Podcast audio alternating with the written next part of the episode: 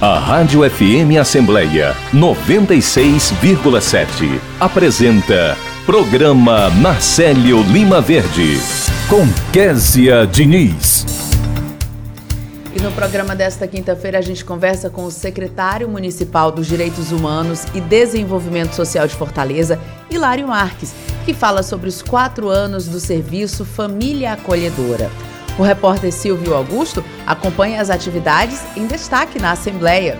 Dicas de Português é o quadro do programa Narcélio Lima Verde em parceria com as edições Inesp da Assembleia. Tem também o quadro Vida e Qualidade, em que a gente conversa com a psicóloga Caroline Pires. Pesquisa do IBGE revela que o consumo de álcool entre estudantes cresceu 11% nos últimos sete anos. Tem entrevista com o secretário de Infraestrutura de Fortaleza, Samuel Dias, que fala sobre as obras de urbanização na Lagoa do Mondubim. A gente conversa ainda com o segundo secretário da mesa diretora da Assembleia, o deputado Aldic Mota, que dá detalhes sobre a reforma e a atualização do regimento interno da casa. Já o deputado Renato Roseno fala do projeto de lei que dispõe sobre o percentual mínimo de contratação de artistas cearenses. E o repórter Cláudio Teran antecipa os destaques da sessão plenária de logo mais.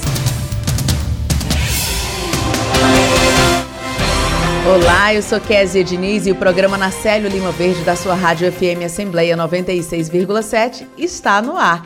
E nós seguimos juntos até as 9 horas da manhã. Tem várias formas de você acompanhar o nosso programa. A FM Assembleia está no site da Assembleia Legislativa do Ceará.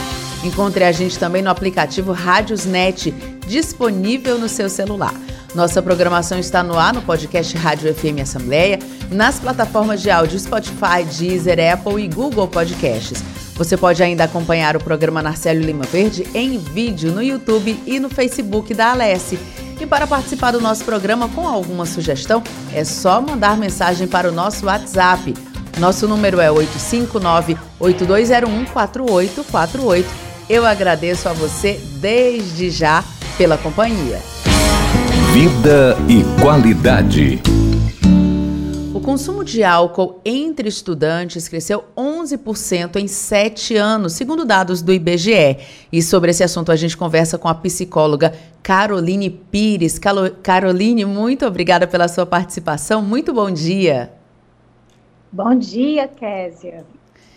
Caroline, conta pra gente quais as consequências decorrentes dessa exposição ao álcool nessa idade, né, antes dos 18 anos de vida. Olha, vou, é, vou, falar, vou falar muito da, da problemática, é, não só da problemática, mas da sensibilidade, né, enquanto mulher.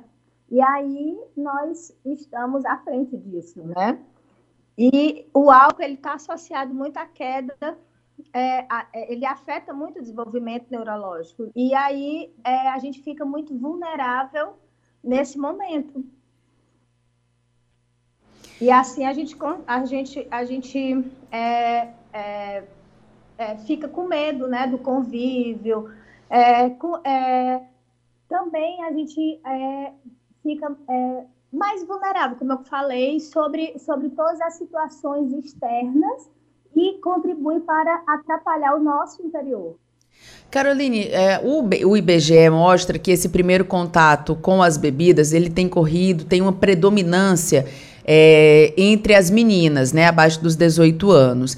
É, seria uma fuga? Seria um, uma forma de, de repente, é, para as meninas encontrar uma, uma segurança, se empoderar, enfim? O, o que está acontecendo com as meninas que estão buscando álcool, estão buscando esse refúgio? É, bom, Késia, é, de acordo com, com os estudos, estatísticas, a gente vê muito o aumento da, do uso do álcool nas, nas, nas jovens pelo fato das, das propagandas femininas, né? Trabalharem muito esse empoderamento da mulher através do álcool. E aí, é como você realmente está falando, é, acaba sendo um refúgio para todas para todos esses essas essas instabilidades emocionais que o adolescente né passa né no seu na, no seu decorrer normal da vida e a adolescente não fica diferente pelo fato de ser mais, de ser mais sensível, né, pela estabilidade óssea, corporal, né, é, absorver mais rápido o álcool, e assim ela se torna nesse, no quadro numa, no nível maior né, de uso de álcool. E atrapalhando sempre o seu desenvolvimento de aprendizagem, né? É, agora a gente poderia, né, Carolina, você teria como dar aqui algumas, sei lá, algumas orientações, dicas também para os responsáveis por essas crianças e adolescentes, para que evitem essa exposição tão precoce ao álcool? Ah, sim, Késia. A, a orientação que eu posso dar, que a gente sempre faz uma psicoeducação com os pais, né? Porque com acompanhamento de crianças e adolescentes, a gente faz essa psicoeducação com os pais. Então, eu oriento incentivar é, o diálogo sempre, uso da verdade com eles, né? promover a autoestima é, desses jovens, demonstrar interesse pelos assuntos dos filhos, porque muitas vezes a gente está nessa, nessa preocupação do dia a dia e não, não, não olha olho no olho, né? Então, e aí eles se sentem né, esquecidos. Então, valorizar os ganhos deles, as ações dentro de casa, é, trabalhar alimentação saudável, incentivar a prática de esportes e terapia, porque eles precisam do autoconhecimento para se fortalecer em relação a todas as vulnerabilidades que eles passam diariamente. E Carolina, a gente fala na questão das meninas, né? Mas, enfim, os meninos Sim. também têm esse, esse problema. E as orientações, imagino que são as mesmas, né? Tanto para pais de meninas quanto para pais de meninos. Sim, Késia, por conta também do bullying, né? É, os meninos sofrem muito isso, né? Eles são muito cobrados também. E aí a gente precisa mesmo incentivar o diálogo entre ambas as partes. Tá ótimo, Carolina. Muito obrigada pelas suas informações. Eu sei que você está aí entre um atendimento e outro, mas gentilmente conversou com a gente. Então, muito obrigada e muito bom dia para você. Obrigada, bom dia também. Muita satisfação de estar falando com vocês, viu? Obrigada. Agora, 8 horas e 9 minutos. Bêbada é a. O alcoolismo é uma doença, segundo a Organização Mundial de Saúde. Mas para vencer o preconceito, é preciso admitir que está doente e buscar tratamento. Acesse www.alcoolicosanonimos.org.br e procure ajuda de quem já passou pelo que você está vivendo. Se você quer beber, o problema é seu. Se você quer parar, o problema é nosso. Uma campanha da Câmara dos Deputados e do AA. Apoio Rádio FM Assembleia 96,7. Entrevista. O Serviço Família Acolhedora de Fortaleza completa quatro anos de atuação. Sobre esse assunto a gente vai conversar daqui a pouquinho com o secretário municipal dos Direitos Humanos e Desenvolvimento Social de Fortaleza, Hilário Marques. Ele vai trazer essas informações para a gente falar um pouco mais, né? Quatro anos já de trabalho é, algumas dúvidas né, dos nossos ouvintes, o que fazer, como participar e o que é possível comemorar nesses quatro anos, né, as experiências que já aconteceram. Toda criança e adolescente tem direito de crescer em um ambiente seguro, protegido e, claro, recebendo amor, saúde, atenção, alimentação, direito à educação. E essa é justamente a proposta desse serviço que está completando quatro anos, o serviço família acolhedora, que é uma modalidade de acolhimento preferencial e provisório. Nesse família acolhedora, as, as, famílias ficam responsáveis pelas crianças, que recebem todos os cuidados, né? Ali, tudo que é que deve estar presente num ambiente familiar saudável. O projeto completa esses quatro anos com um número de 46 pessoas, aliás, 46 crianças e adolescentes residentes aqui da capital cearense que já foram atendidas, já foram, é, já receberam esse acolhimento dentro desse programa. A gente está tentando contato com o secretário Hilário Marques. Daqui a pouquinho a gente tenta, então, para a gente aprofundar, né? Inclusive saber como é que está a inscrição, quem pode participar, todas essas informações. Agora, antes disso, Vou passar aqui para vocês uma informação sobre o primeiro concurso público para a seleção de professores que vão trabalhar em escolas indígenas. Esse concurso ele foi aprovado na Assembleia Legislativa, são 200 vagas ofertadas que vão ser distribuídas entre ensino fundamental e médio. Os professores também serão indígenas.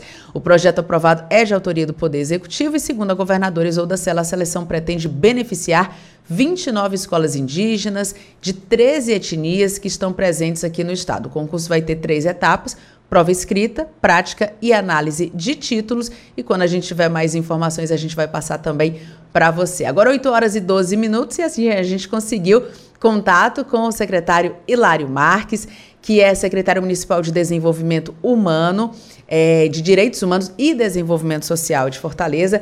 Secretário Hilário, muito bem-vindo ao nosso programa, muito bom dia.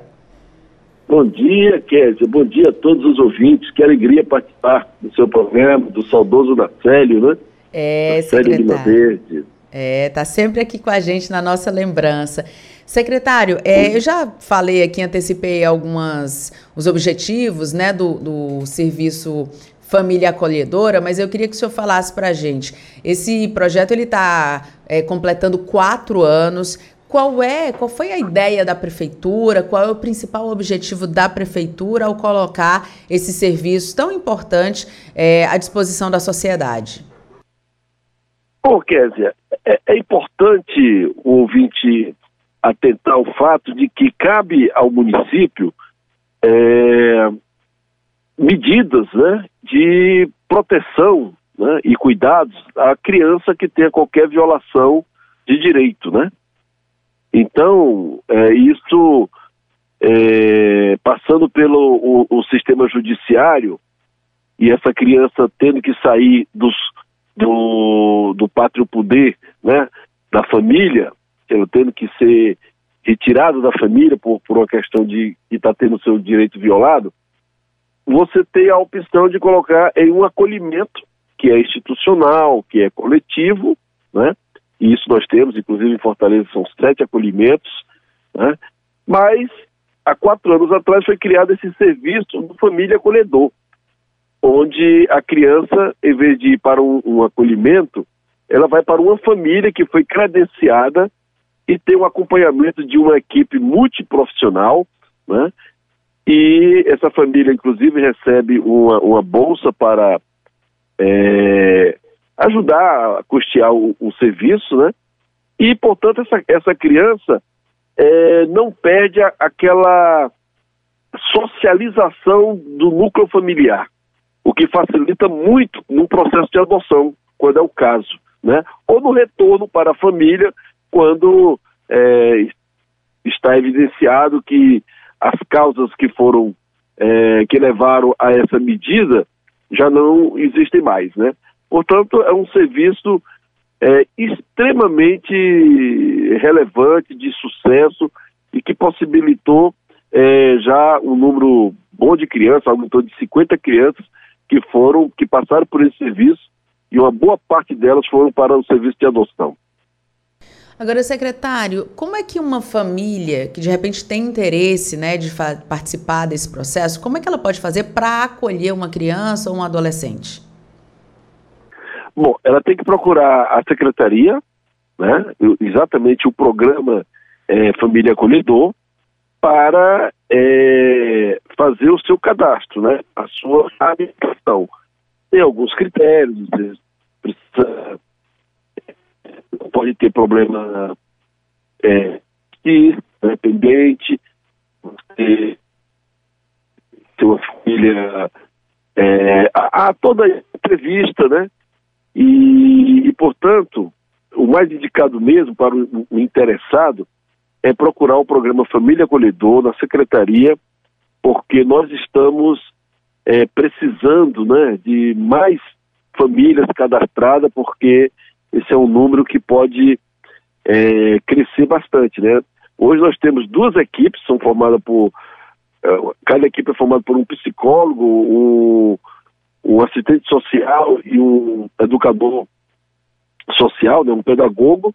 Hoje nós temos duas equipes e podemos a cada grupo de, de 15 crianças acolhidas, nós constituímos uma nova, uma nova equipe de acompanhamento, né?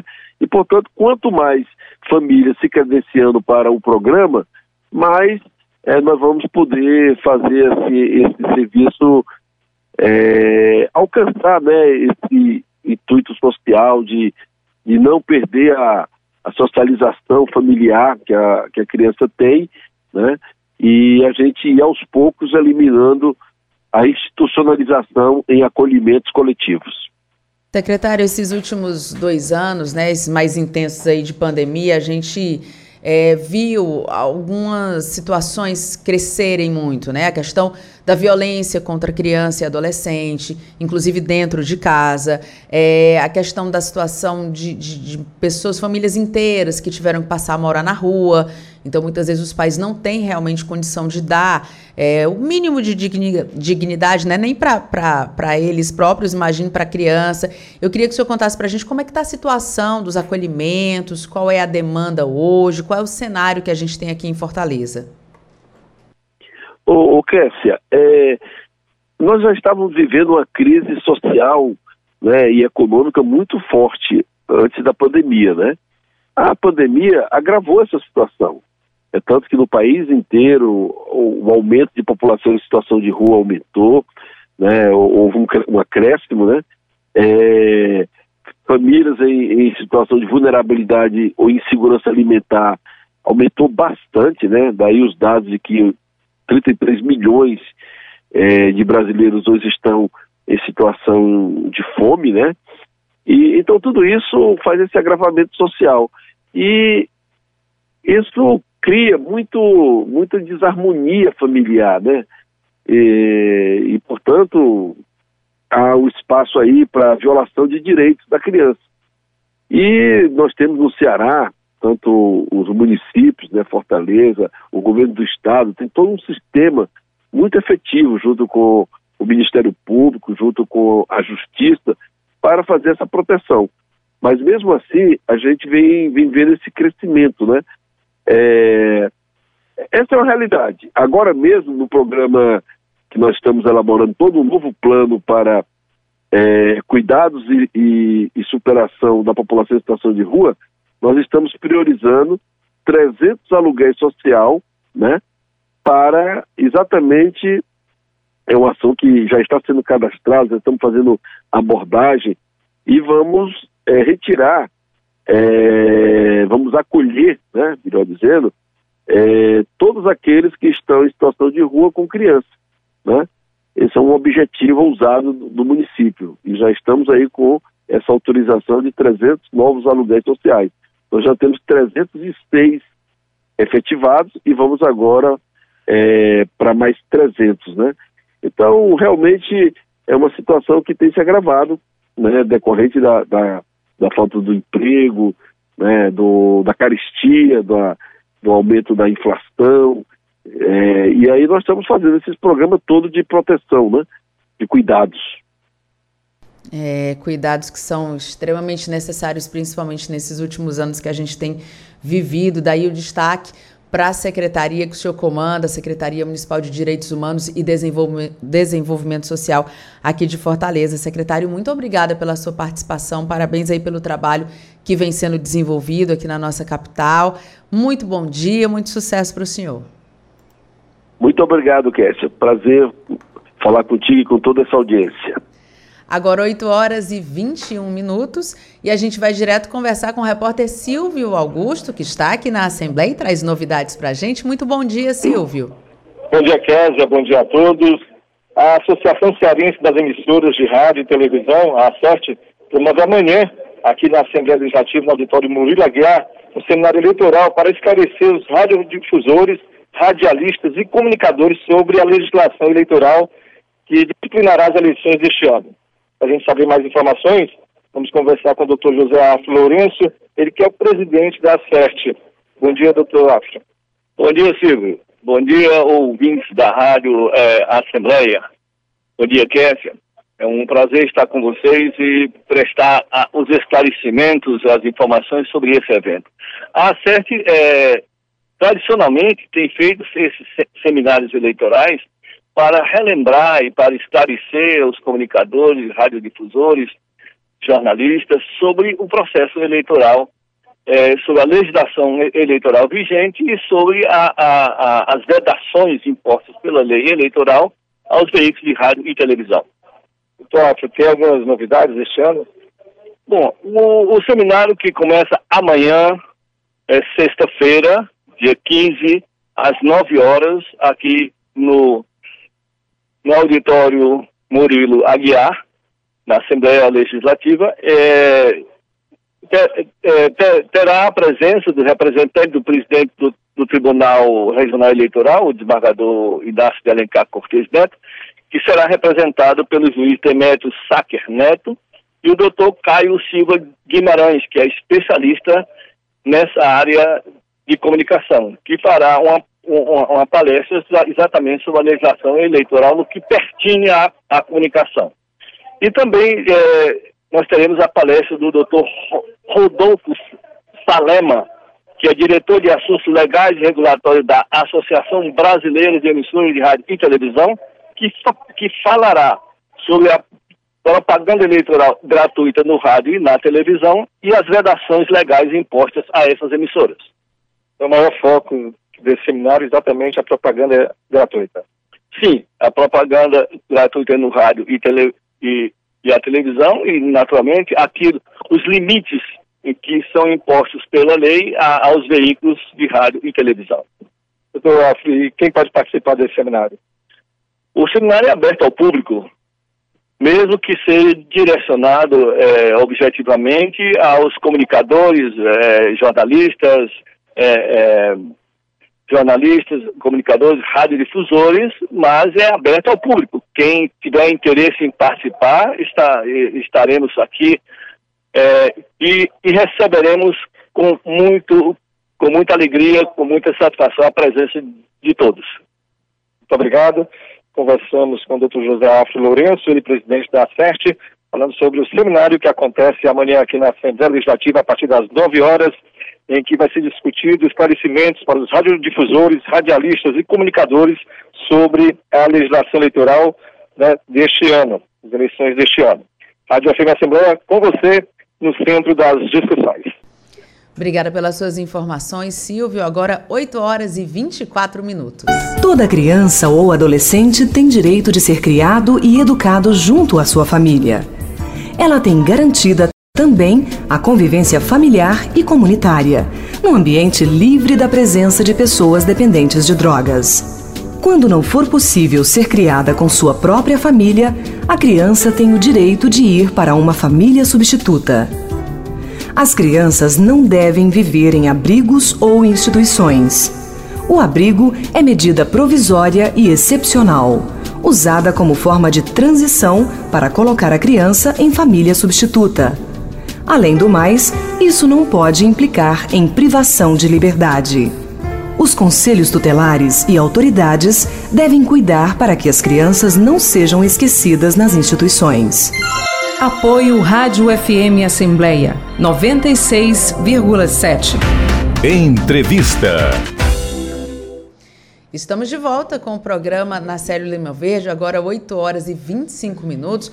A Prefeitura de Fortaleza realiza obras de urbanização na Lagoa do Mondumbi. Sobre esse assunto, a gente vai conversar com o secretário da Infraestrutura da nossa capital, Samuel Dias.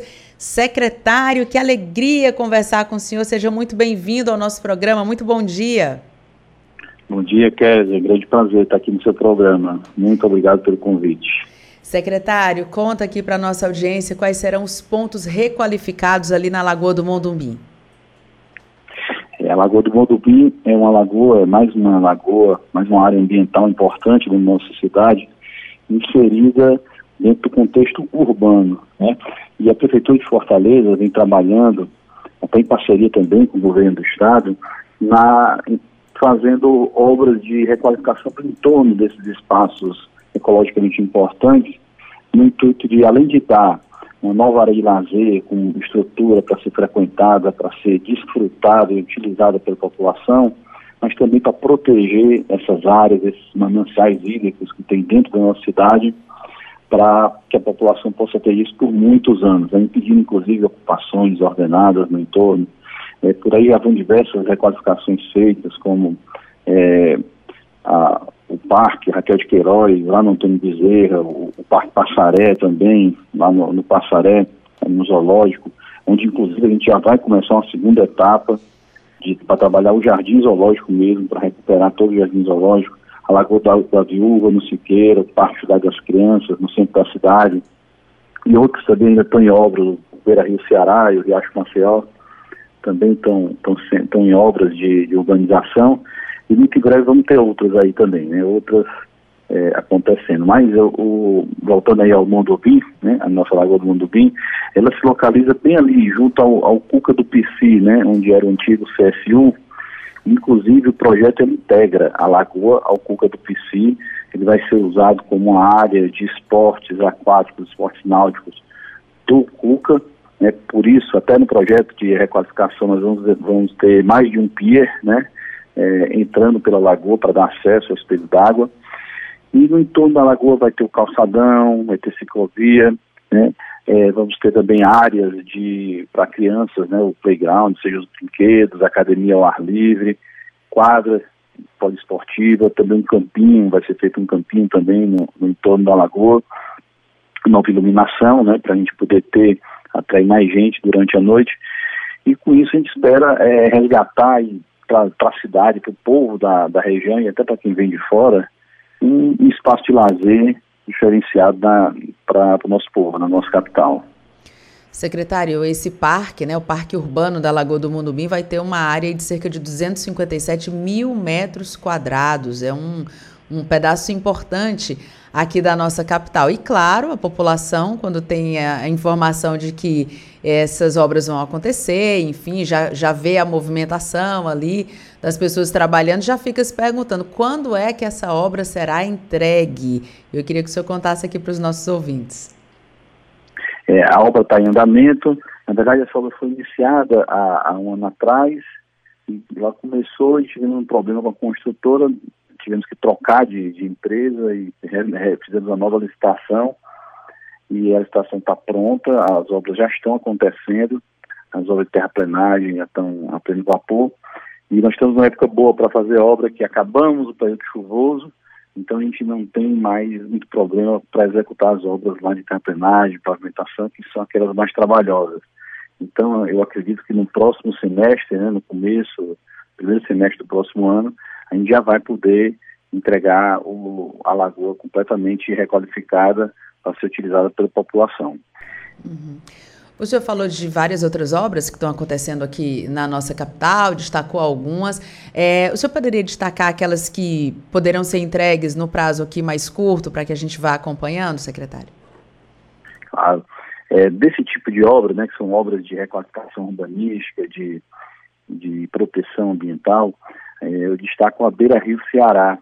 Ela fica ali no, na Barra do Ceará, do lado de Fortaleza. É uma área lindíssima da cidade, que tem uma vista do pôr do sol mais bonito é, do mundo, né? Só fala que é Jericoacoara, mas eu, eu prefiro, aposto no da Barra do Ceará mesmo.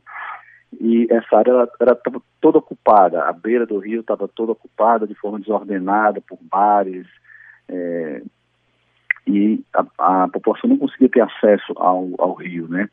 Essa área foi desocupada, as pessoas que tinham atividade comercial ali foram redirecionadas para quiosques que estão sendo construídos.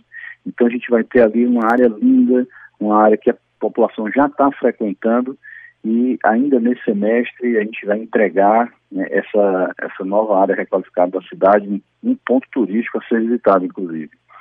É, também, ainda no, no próximo ano, a gente deve ter também o Parque do Riacho Maceió, entregue, uma parte já está concluída, e, e, muito em breve, até o, o, começo do próximo ano também, a gente vai ter o Riacho Maceió concluído. Mas, e o destaque mesmo para esse tipo de obras são as novas obras que vamos começar agora, no próximo mês, que são é, obras de requalificação importantes na cidade, como a Lagoa da Messejana, uma obra muito esperada, muito pedida pela população, nós vamos recuperar completamente o parque, vai ter novidade também ali na Lagoa da Messejana. A Lagoa do Opaia também, nós vamos finalmente fazer todo o entorno da Lagoa do Opaia, aquela que fica ali por trás do, do aeroporto. Vai ser completamente requalificada, com espaços também para comércio, para atividades econômicas acontecendo na Lagoa, para gerar também emprego e renda para aquela população. A Lagoa do São Gerardo, que ele se integra ali ao Parque da Sargento Hermínio, ele vai ser iniciado também agora no próximo mês. E como eu disse, a segunda etapa do, do Parque Passaré, que é o Jardim Zoológico né, do, da cidade de Fortaleza. Além dessa, também uma obra muito pedida de requalificação de parques urbanos, que é o Parque Rio Branco, né? parque muito importante para a cidade, e ele também vai ser iniciado muito em breve o projeto de requalificação do Parque Rio Branco. Também vai ser entregue agora, ainda nesse próximo semestre, a Lagoa da Maraponga, a requalificação da Lagoa da Maraponga, que está sendo feita em parceria com o governo do Estado, uma obra do, do Juntos de Fortaleza, uma parceria da Prefeitura com o governo do Estado, muito em breve também a ser entregue. Então, é, eu contei aí né, mais de 14 parques urbanos em Fortaleza, concluídos recentemente, em obras ou para ser entregues ainda no primeiro semestre do próximo ano, é, mostrando a importância é, que se dá em Fortaleza a, proteção ambiental dos nossos mananciais, do nosso, nosso patrimônio ambiental e também é, preocupados também em distribuir essas áreas de lazer pela cidade, para que a gente tenha é, acesso a, a, a, esse tipo de equipamento de alta qualidade urbanística e de, de meio ambiente, desde o Siqueira, passando pelo Passaré, pelo Antônio Bezerra, Barra do Ceará, em, ou seja, em toda a cidade de Fortaleza. Secretário, interessante que essas obras elas tratam né, da, da infraestrutura da cidade, oferecer um espaço melhor para a população e o impacto delas vai muito além disso, né? Vai do, do próprio pertencimento das pessoas, as pessoas terem aquele carinho por aquele ponto específico e começarem a, a visitar e marcar os seus encontros ali, ter um, uma, uma questão social também envolvida, tem a questão financeira, porque esses espaços acabam abrindo ali também uma oportunidade para quem tem o seu carrinho de pipoca, para quem tem o seu pequeno comércio, para poder também movimentar a economia. Então, é uma obra de infraestrutura, mas que mexe com a cidade de uma forma muito mais ampla, né? É isso mesmo, Kézia, você falou tudo. É, a gente trata obras na, na Prefeitura de Fortaleza exatamente nesse contexto, de olhar o que está por trás delas, né? a geração do emprego, a geração da renda, é, a melhoria da qualidade de vida, até da saúde das pessoas. Infraestrutura é isso. Infraestrutura é cuidar da nossa cidade para que ela possa é, acolher melhor a nossa população e dar mais oportunidade de vida, de emprego, renda, lazer e saúde. É, além dessas obras, né, de, de, que a gente está falando de requalificação urbanística em, em áreas ambientais, Existem muitas outras também acontecendo. Fortaleza hoje vive o seu maior, o seu maior programa de investimentos da história da, da cidade, que além que compreende, além dessas áreas, muitas obras de é, pavimentação, drenagem, saneamento nas áreas mais carentes. Eu fiz recentemente uma conta, que é, é realmente medindo a população e identificando nessas áreas em que a gente não tem nenhuma infraestrutura. Eu falo de áreas em que a rua de terra e que o esgoto corre a céu aberto, né? É cerca de quase 20% da população de Fortaleza, nós já vive nessas áreas e esse tem sido o foco de, de, de obras, o foco de projetos, o foco de atenção que o prefeito Sarto pede, que desde o prefeito Alberto Cláudio também está tá sendo tratado como prioridade pela infraestrutura de Fortaleza, né? Trabalhar nessas áreas para quem mais precisa trazendo o básico que essas pessoas necessitam. Então, é, agora, durante o, a meta agora no governo Sarto é chegar a 120 mil pessoas atendidas por essas obras. Esse é o nosso carro-chefe da, da Secretaria da Infraestrutura e é nisso que a gente vem trabalhando. Secretário, só para a gente finalizar aqui e fugir um pouquinho da pauta, é, quando a gente passou aquele momento, chuvas mais intensas, né, muitos buracos aparecendo aqui na cidade, os motoristas todos reclamando, a prefeitura anunciou aquele grandioso projeto, recuperação aí de mais de 500 mil metros é, de vias públicas, né, em 100 dias. Hoje a gente já percebe que os buracos eles estão sumindo graças a esse trabalho que vem sendo desenvolvido, mas aí a gente já não fala, porque ninguém reclama, né? Eu queria que o senhor contasse para a gente como é que está o andamento dessas obras, dessa recuperação da malha viária aqui da nossa capital. É isso, Kézia, a população tem sempre razão, né? A população, quando reclama, é porque tem alguma coisa errada que precisa ser corrigida, a gente precisa trabalhar sempre ouvindo a população. Quando é, justamente se reclamava sobre a questão dos buracos, é, a prefeitura prontamente é, se mobilizou para fazer essa recuperação. É, a gente sabe que é, é, impossível a gente conseguir fazer isso durante o período de chuvas, então tivemos aí, infelizmente, que amargar um período é, ruim, com buracos, enquanto chovia. Mas acabando o período de chuva, que é o que a gente vive agora, já na época dos ventos, né, começando, é, a operação tapa-buraco e também recapeamento asfáltico, ela está todo vapor e nós vamos concluir dentro do, do prazo estipulado pelo prefeito é a recuperação de 100% da nossa malha viária e com prioridade sempre onde passa o transporte público, onde passa o trabalhador, para que a gente possa é, mais rapidamente perceber as melhorias que estão sendo feitas. Secretário, e a população que está ouvindo, né? Como o senhor disse, a população sempre tem razão.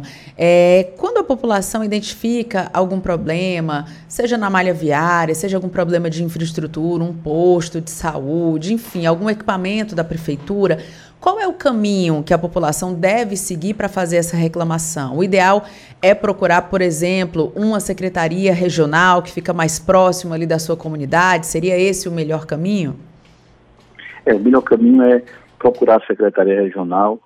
A Fortaleza hoje tem 12 secretarias regionais, esse número foi aumentado, nós tínhamos seis e praticamente dobramos a quantidade de secretarias regionais, exatamente para poder estar mais perto do povo e melhorar essa escuta né, da população, como eu disse, sempre tem razão. É, mas também a população pode fazer essas reclamações pelo 156, né, o telefone da prefeitura para para receber demandas é o 156. Ele é muito utilizado para as demandas de iluminação pública, né? mas ele recebe qualquer tipo de, de demanda que, que tenha, pode ser encaminhado pelo 156, que a prefeitura vai, vai, vai ouvir e vai tratar de, de cuidar desses assuntos. Tá ótimo, secretário. Uma alegria conversar com o senhor, principalmente com essas boas notícias que o senhor trouxe aqui para o nosso programa. Muito obrigada, muito bom trabalho aí, sucesso, muito bom dia. Dia, muito obrigado pela oportunidade de poder estar conversando com, com a população, explicando esses assuntos e dando essas notícias, e são notícias boas para a nossa cidade. Muito obrigado, Kézia. Agora 8 horas e 39 minutos. Pedro sabe tudo sobre rios. A cachoeira da Cascaia vai dar lá na Groa da Laje. E o córrego? O córrego vai dar no Riacho da Lapinha, ué. E o dinheiro público? Ué, sou estranho, eu não sei não. Agora você fisgou. Me pegou e eu ainda nada. Todo brasileiro precisa saber para onde vai o dinheiro dos seus impostos. Acesse o portal da Transparência e fiscalize. Dinheiro público é da nossa conta. Controladoria Geral da União. Governo Federal. Apoio Rádio FM Assembleia 96,7. Você ouve Programa Narcélio Lima Verde com Késia Diniz. E vamos à dica de português de hoje. Acompanhe o quadro do programa Narcélio Lima Verde em parceria com as edições Inesp da Assembleia. Edições Inesp. Dicas de português. Olá, sou a professora Sandra Mesquita, das edições Inesp da Assembleia Legislativa do Estado do Ceará. E a nossa dica da língua portuguesa de hoje é sobre quando usar incipiente com C se refere a alguém ou algo que está no começo, que está iniciando ou é principiante. Exemplo: o método de tratamento desta doença ainda é incipiente, necessitando de muitos testes. Incipiente com S se refere a alguém que não tem saber e sensatez, que é ignorante, tolo, que não tem prudência. Exemplo: ele não tem qualquer prudência, é completamente incipiente. Até a próxima Dicas de Português das edições Inesp. Muito bem, e o programa Tec Já, parceria entre o Google, o BID Lab e o Já Brasil, oferece 80 vagas gratuitas em cursos na área de tecnologia da informação para jovens que concluíram o ensino médio na rede pública de ensino aqui do Ceará. As inscrições são feitas no site do programa e seguem até o dia 5 de agosto. Aqui no estado, as vagas serão ofertadas em duas turmas de 40 alunos, uma durante a manhã e outra no período da noite, com previsão do início das aulas para o fim de agosto. O curso acontece de forma online e tem quatro meses de duração, com carga horária de 20 horas semanais. Caso os aprovados não tenham computador ou uma conexão boa ali de internet em casa, a Já Brasil avalia a possibilidade de empréstimo de computadores e também a contratação do serviço de internet. No entanto, essas medidas dependem da disponibilidade dos equipamentos nos locais em que o curso é oferecido mas tudo pode ser avaliado. Agora, 8 horas e 42 minutos, e a gente está na linha com o deputado Renato Rosendo. Deputado, seja muito bem-vindo aqui ao nosso programa. A gente até já falou desse projeto que o senhor traz aqui novidades para a gente, mas primeiro quero fazer essa saudação, agradecer a sua presença aqui no nosso programa. Bom dia, Kézia. Bom dia aos amigos e amigas da Rádio FM Assembleia, é, a todos que estão aí na técnica né, e os nossos ouvintes. Deputado, a gente já vem falando aqui ao longo da semana sobre esse projeto de lei de sua autoria que dispõe sobre o percentual mínimo de contratação de artistas cearenses ou atuantes aqui no Ceará, né? E de artistas que expressam a cultura cearense. Eu queria que o senhor desse alguns detalhes para a gente, em caso de aprovação, como é que funcionaria na prática. Kézia, nós temos debatido há muito tempo, até porque eu estou presidente da Frente Parlamentar da Cultura, em defesa da cultura, nós temos debatido há muito tempo com aqueles que fazem cultura no Estado, né, que corajosamente, persistentemente, pacientemente têm se dedicado, dedicado a sua vida a fazer arte e cultura, que muitas vezes não são devidamente valorizados. É, a pandemia descortinou uma situação que é uma situação absolutamente vexatória. Né? Você teve que distribuir cesta básica para aqueles que fazem cultura. É, o, o Sindicato dos Músicos e a rede de música teve que angariar a cesta básica, porque tamanha era a insegurança material né, dessa categoria, que é fundamental para a vida em sociedade. Né? Não se vive em sociedade sem cultura, sem arte. A arte ela expande o espírito, ela ativa o sensível. E o que a gente tem visto, além dessa insegurança material, da ausência de regularidade né, no fortalecimento, na formação de músicos, na formação de plateia, na, nas apresentações, é que é, uma grande quantidade de recursos públicos é despendida na contratação de mega shows. É, por exemplo, muito recentemente, algumas prefeituras aqui do interior, por ocasião da retomada do São João, fizeram cachês de 600, 700 mil reais para bandas é, de fora do Ceará. E, e obviamente, nada contra, mas temos uma, um desequilíbrio e uma grande injustiça. Enquanto aqueles que são do Ceará, que fazem a cultura no Ceará, que expressam a cultura cearense, muitas vezes sequer são contratados. É, é, vale lembrar, né, inclusive, é, eventos com patrocínio estadual que não tem nenhum cearense. Muito recentemente, um, um shopping center aqui da cidade fez um evento de três dias e não tinha nenhum cearense. Né? E isso é muito injusto.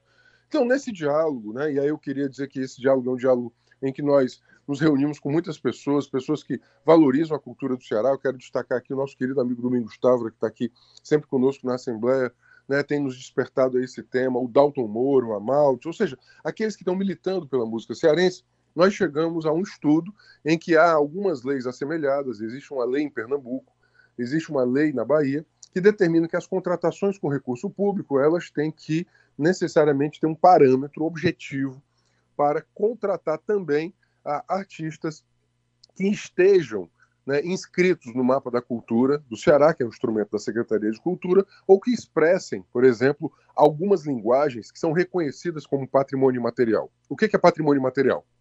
É aquilo que é nosso patrimônio cultural, que faz parte das nossas tradições, está inscrito na nossa tradição. Né? Por exemplo, né, o reizado, por, uh, os cocos, o forró, as danças. Né? Então, é, é, é, é, essas expressões elas precisam ser valorizadas. Eu muito recentemente estive na festa do Pau da Bandeira em Barbalha e vi lá né, a, como esses, os grupos eles têm essa dificuldade, inclusive, de, de, sua, de sua manutenção. Pois bem, nós estamos nessa luta. Essa luta é, é, ela culminou em dois projetos de lei. um projeto, um projeto que reserva é, que eventos ou festivais que tenham é, é, recurso público, eles precisam contratar pelo menos 50% de apresentações do Estado do Ceará. Repito, aquelas que estão inscritas no Mapa da Cultura, que é o instrumento de gestão é, da Secretaria de Cultura, ou que estejam né, patrimonializadas, que sejam reconhecidas como patrimônio material.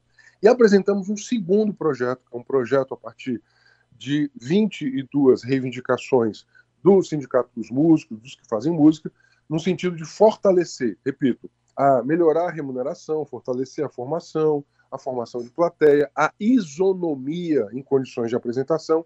Às vezes se contrata um mega show de fora que tem o melhor som, que tem o melhor palco, que tem as melhores condições, e não se garante nada disso para quem é daqui. Então, é, são dois projetos de lei começaram a tramitar, nós estamos abertos ao diálogo para aprimorar esses textos, mas nós queremos, obviamente, garantir a aprovação dessas leis para que nós possamos garantir esse estímulo à cultura cearense. É, é fundamental a todos nós permitir que a, a, aquilo que nos faz povo, aquilo que nos faz identidade, né, como um Estado, possa ser garantido, defendido, protegido, mas, além de tudo, promovido. Nós temos que promover a cultura cearense. Deputado, agora uma outra iniciativa sua é a solicitação de uma audiência pública que acontece amanhã no Auditório Murilo Aguiar, em alusão aos 32 anos do Estatuto da Criança e do Adolescente. É, eu queria que o senhor desse detalhes desse momento, né, e contasse aqui para os nossos ouvintes qual o papel do Estatuto nesse contexto político e social que a gente vem vivendo atualmente. Olha, o estatuto ele é um marco civilizatório. Né? Ele diz que o estatuto da criança diz, olha, toda criança tem que ter proteção em todos os seus direitos, com prioridade absoluta. Essa proteção ela vai a proteção à vida, a proteção ao desenvolvimento, a proteção de não ser violentada. Mas, lamentavelmente, 32 anos depois, o que a gente vê ainda é uma sociedade que tem uma epidemia de violência contra a criança, né? É, os dados, é, eu, vou, eu poderia falar de várias violências aqui, né? Da, da fome, que é uma violência, a negligência é uma violência, a ausência de políticas públicas, uma violência. Né? A violência sexual, lamentavelmente, tivemos aí o, o, no ano passado 66 mil estupros, 75% destes têm como vítimas né, é, crianças e adolescentes menores que 18 anos. Né? 50% destes têm, têm é, é, vítimas menores que 14 anos. Então você tem uma epidemia de violência. Eu presido aqui o Comitê de Prevenção da a, a Violência. No ano passado, nós tivemos 10 adolescentes mortos por semana, assassinados.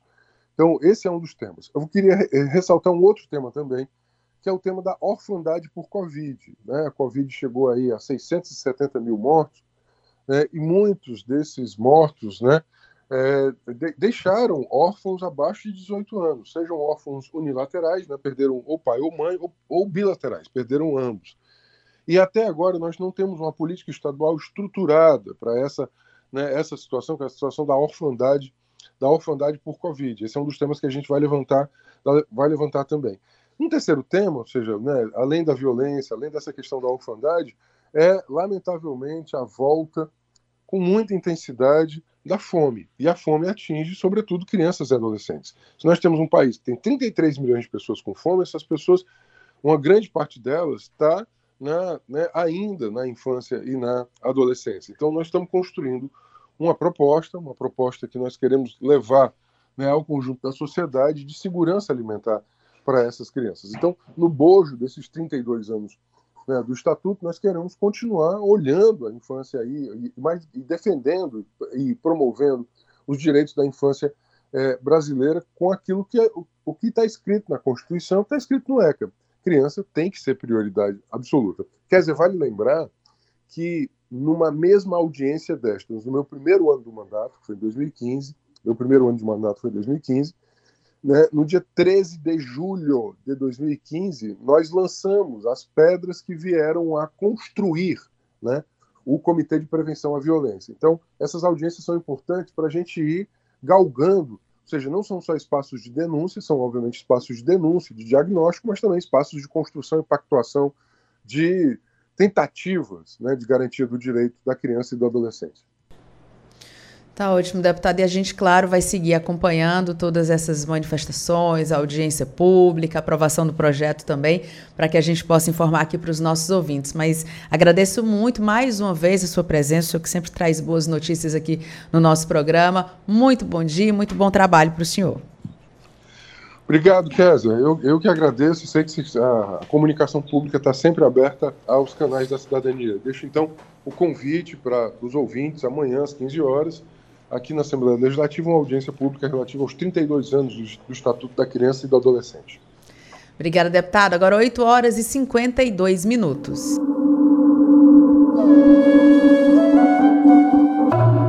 Um serviço que a Assembleia Legislativa do Ceará oferece é o escritório Frei Tito de Alencar, homenagem ao frade dominicano preso e torturado por defender os direitos humanos.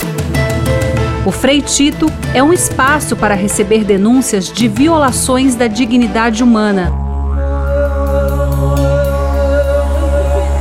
Advogados e educadores defendem a moradia digna, os direitos de quilombolas, dos povos indígenas e das comunidades tradicionais, bem como os grupos discriminados pelo racismo, homofobia e intolerância religiosa.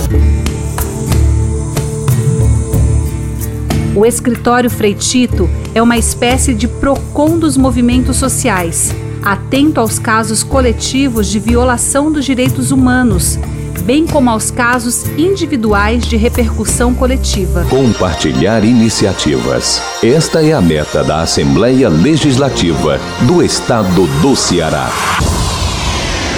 Rádio FM Assembleia 96,7. Com você no centro das discussões. O trabalho nas ruas expõe crianças e adolescentes a situações de risco de vida e prejudica seu pleno desenvolvimento em uma etapa fundamental, que é a infância. O ECA estabelece que é proibido qualquer tipo de trabalho a menores de 14 anos e que toda criança e adolescente tem direito à educação, saúde e a condições dignas de vida. Se souber de algum caso de exploração do trabalho infantil, denuncie para o Conselho Tutelar ou ligue 100. Apoio Rádio FM Assembleia 96,7. Você ouve Programa Narcélio Lima Verde, com Késia Diniz. Agora 8 horas e 54 minutos e a gente vai conversar com ele, o repórter Cláudio Teran, que traz novidades aqui pra gente, como é que vai ser a sessão plenária de logo mais. Cláudio Teran, muito bom dia. Muito bom dia, Késia Diniz, bom dia a você, bom dia ao amigo ouvinte da nossa FM Assembleia.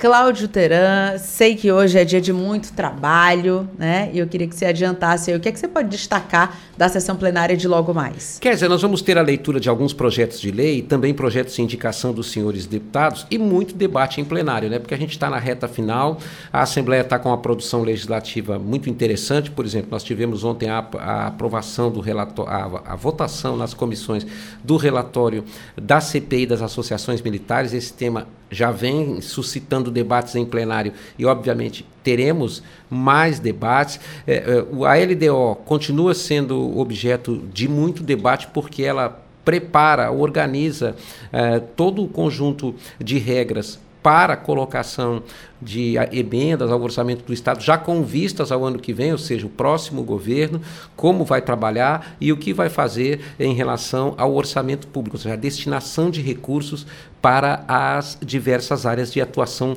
do Estado. E tem também uma iniciativa que partiu do deputado Aldir Mota, que ele liderou na Assembleia e está completando dois anos, que é a atualização do regimento interno da casa. Esse regimento, ele tinha muitas brechas e muitas falhas por quê? Porque é um equipamento, é um, é um, é um arcabouço de regras que com o passar do tempo ele foi defasado. Por exemplo, ele foi construído lá no tempo do analógico. Nós estamos na era digital, né? Ele não tinha nenhuma previsão, por exemplo, em relação aos sistemas modernos que a Assembleia tem hoje, como o VDOC, como a plataforma digital. Hoje em dia, por exemplo, os deputados podem até votar e participar de sessões eh, de forma remota. Isso não existia, né?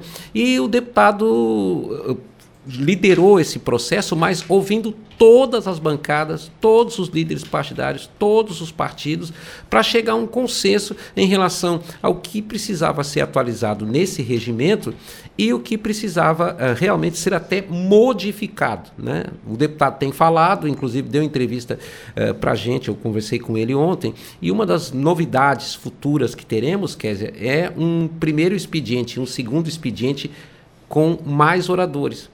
Né? Olha, né? que é, boa notícia. Essa é uma excelente notícia. Olha o que vai acontecer. Nós vamos ter um primeiro expediente com nove oradores e com tempo de dez minutos para cada um.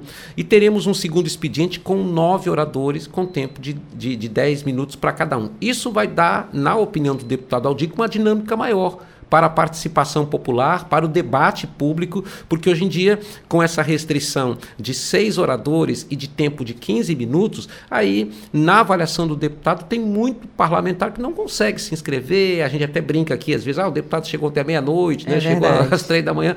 A ideia é que com um tempo mais conciso haja a possibilidade do, do deputado trazer o assunto que deseja trazer para a tribuna como representante da sociedade e abrir o, o, o o espaço, portanto, para o debate público. Em relação a projetos de lei, Kézia, a deputada Érica Murim tem uma iniciativa que considera como utilidade pública o projeto Viver. Esse projeto ele é executado lá no município de Calcaia. O deputado Carlos Matos está propondo também, através de um projeto de lei, a criação de mecanismos para garantir acessibilidade à revisão de contas de água e energia elétrica.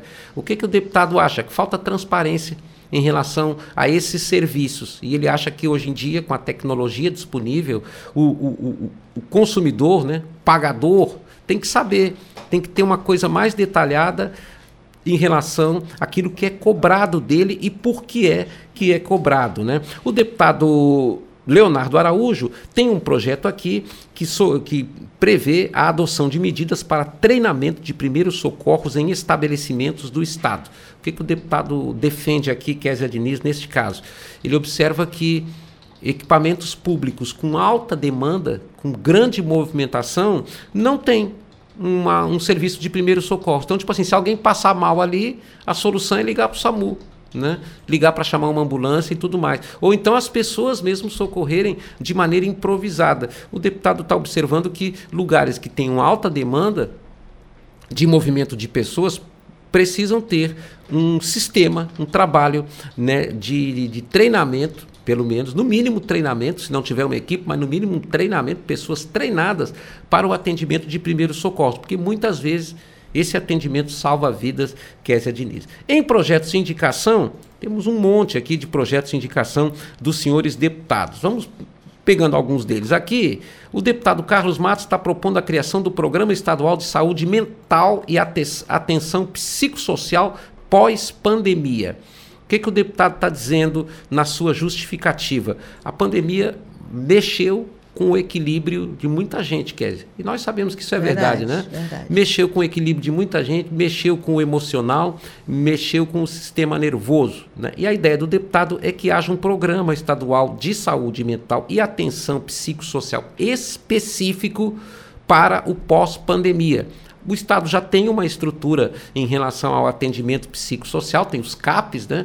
mas a ideia que, que são administrados pelos municípios, mas o deputado quer ampliar isso aqui, quer criar uma, um programa estadual de saúde mental e atenção psicossocial, levando em conta os traumas da pandemia. Por exemplo, quantos casos aconteceram de famílias que perderam entes queridos e a vida mudou completamente? Completamente mesmo, Cláudio Tirão. Quer dizer, como difícil. isso é projeto de indicação, eu sempre dou essa recomendação aqui, alertando aos nossos ouvintes. Projeto de indicação é uma sugestão do deputado ao governo do Estado. Por que, que é sugestão? Porque os deputados não podem criar projetos, propostas e iniciativas que gerem despesa para o Estado. Como isso aqui gera despesa, mesmo que a Assembleia aprove, vai para a sanção da governadora Isolda Serra. Se ela julgar relevante, ela reapresenta na forma de um projeto de lei e aí o projeto pode vingar, por assim dizer.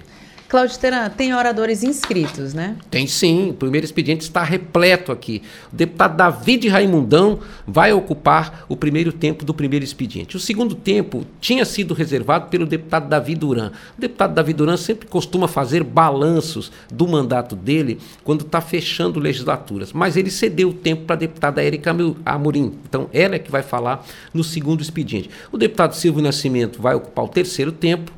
Júlio César Filho, líder do governo, vai falar no quarto tempo justamente das matérias que estão na reta final para votação em plenário, e também o deputado Eumano Freitas terá o quinto tempo. O sexto está reservado à deputada Augusta Brito.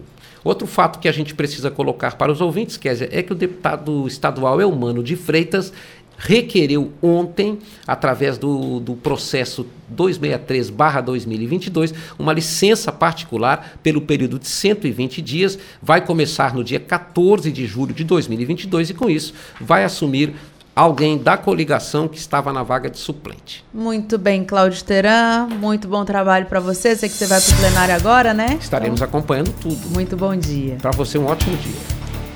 E nós chegamos ao final do programa Nacélio Lima Verde de hoje. Recebemos o secretário municipal de Direitos Humanos e Desenvolvimento Social de Fortaleza, Hilário Marques, que falou sobre os quatro anos do serviço Família Acolhedora. Conversamos também com o secretário de Infraestrutura de Fortaleza, Samuel Dias, que falou sobre as obras de urbanização na Lagoa do Mondubim. Já o deputado Renato Roseno destacou o projeto de lei que dispõe sobre o percentual mínimo de contratação de artistas cearenses e de artistas que expressam a cultura cearense. Dicas de Português é o quadro do programa Nacélio Lima Verde em parceria com as edições Inesp da Assembleia. No quadro Vida e Qualidade, a gente conversou com a psicóloga Caroline Pires sobre o uso de álcool entre adolescentes. O repórter Silvio Augusto acompanhou os principais acontecimentos da Assembleia. O repórter Cláudio Teran antecipou os destaques da sessão plenária de logo mais. Muito obrigada por nos acompanhar juntinho do rádio. E para você que nos acompanha nas redes sociais, a produção também está sendo veiculada no YouTube e no Facebook da Assembleia. Também estamos em podcast, você pode nos encontrar nas principais plataformas de áudio como o Spotify, Deezer, Apple Podcasts e Google Podcasts. Basta procurar Rádio FM Assembleia e se inscrever. Além de mim, Kézia Diniz, a equipe do programa Narcélio Lima Verde reúne na coordenação Tassiana Campos, na produção Laiana Vasconcelos, repórteres Silvio Augusto e Cláudio Teran. Direção de vídeo Rodrigo Lima, operação multimídia César Moreira. A coordenação de programação é de Ronaldo César. E Rafael Luiz Azevedo é o diretor-geral da Rádio FM Assembleia. E para participar do nosso programa, enviando algum comentário ou sugestão, anote o número do nosso WhatsApp: 859-8201. 4848. Muito obrigada pela sua sintonia. A gente volta a se encontrar ao longo da programação. Até lá. Tchau.